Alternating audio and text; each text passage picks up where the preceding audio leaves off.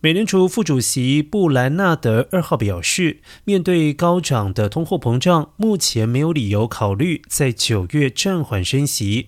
而进一步指出，为了让通货膨胀降到百分之二的目标，还有很多工作要做。他强调，即使会导致美国经济放缓，美联储的优先要务仍然是降低通膨。但他也说，现在要判断需求何时缓解、劳动力供应何时增加，为时过早。